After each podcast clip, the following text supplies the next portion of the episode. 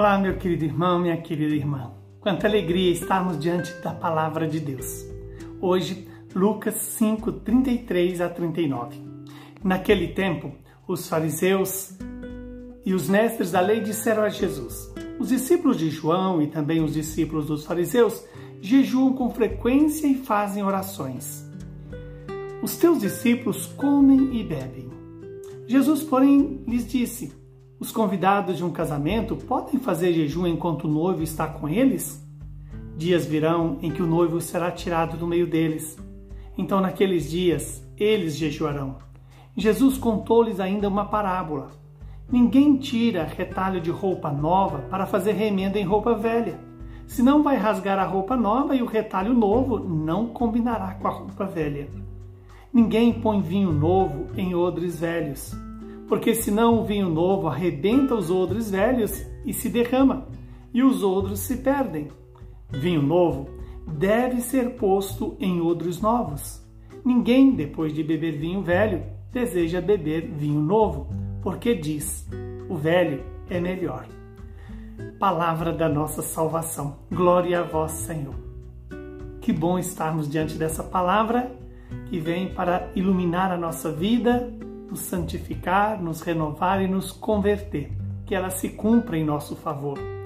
Estamos diante de uma palavra que vem nos mostrar a paciência de Deus.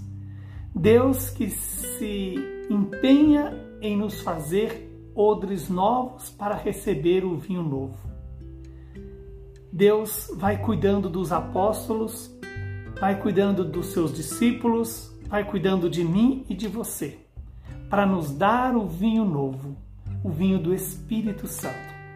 O vinho é uma bebida muito simbólica na nossa fé.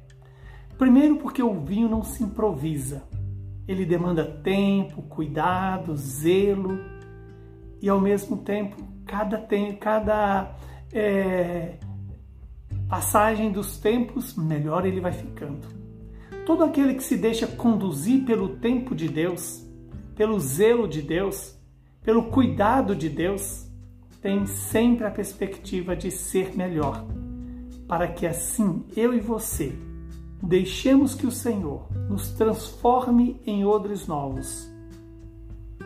Deixemos Deus cuidar de nós, pela Sua palavra diária, pela oração, pelo jejum, mas no tempo certo, no tempo em que Deus nos possibilita para poder sermos restaurados, sermos conformados com Deus, conformados com Jesus, o Filho do Deus vivo.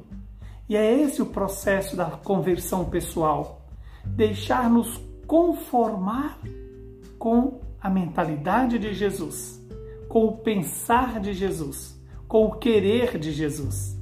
E é esse querer de Jesus que nos faz homens novos, mulheres novos, novas pessoas novas. E esse fazer-nos novos passa pelo tempo. O tempo da cruz, o tempo das alegrias, das tristezas, do deserto, o tempo do crescimento, que inclui deixar o passado, viver no presente, na espera cotidiana da presença de Deus.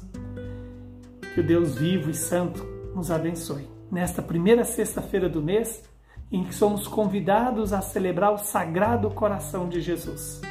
Ser odres novos é ter a medida do coração de Jesus, a medida na humildade, na simplicidade e na obediência.